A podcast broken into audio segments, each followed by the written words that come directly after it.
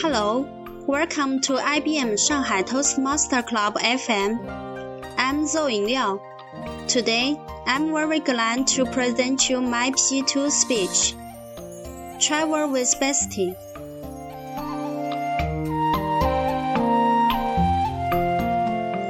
As most of you have known that, one of my bestie and I have traveled to Xiamen last weekend. I have really enjoyed that travel, and I could not help thinking that sometimes travel with your best friends is more interesting than with your husband or boyfriend. And I have some interesting discoveries from this travel to support my idea.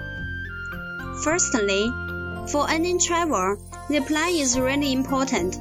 And since we have the same taste and hold the similar opinions over most of the things, it's much easier for us to come to a final plan, like where to go or where to live.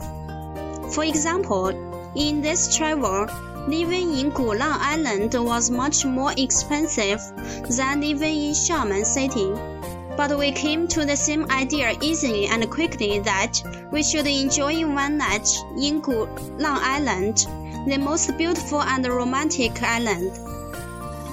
Secondly, we could take pictures for each other.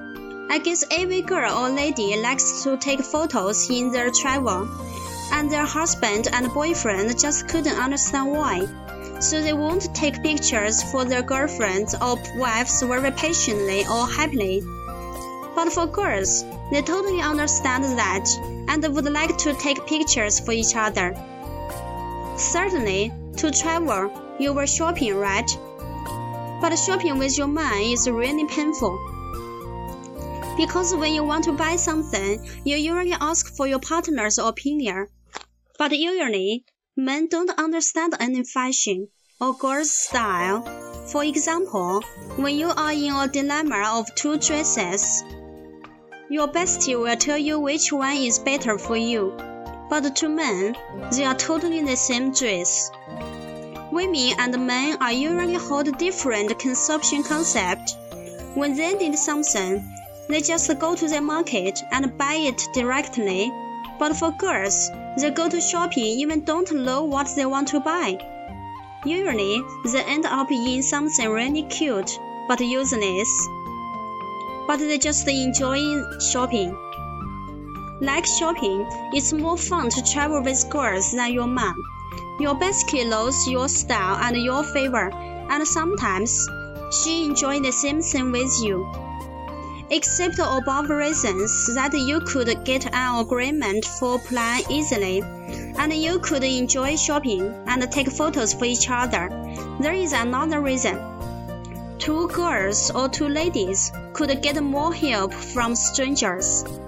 Usually, you will meet more fun people, and they were willing to take more to girls. One, whether you agree with me or not, I want to tell you one thing. One of my best friends has said that to enjoy your travel, where to go or how to go is not the point, but whom are you going with is akin to a happy ending and I totally agree with that.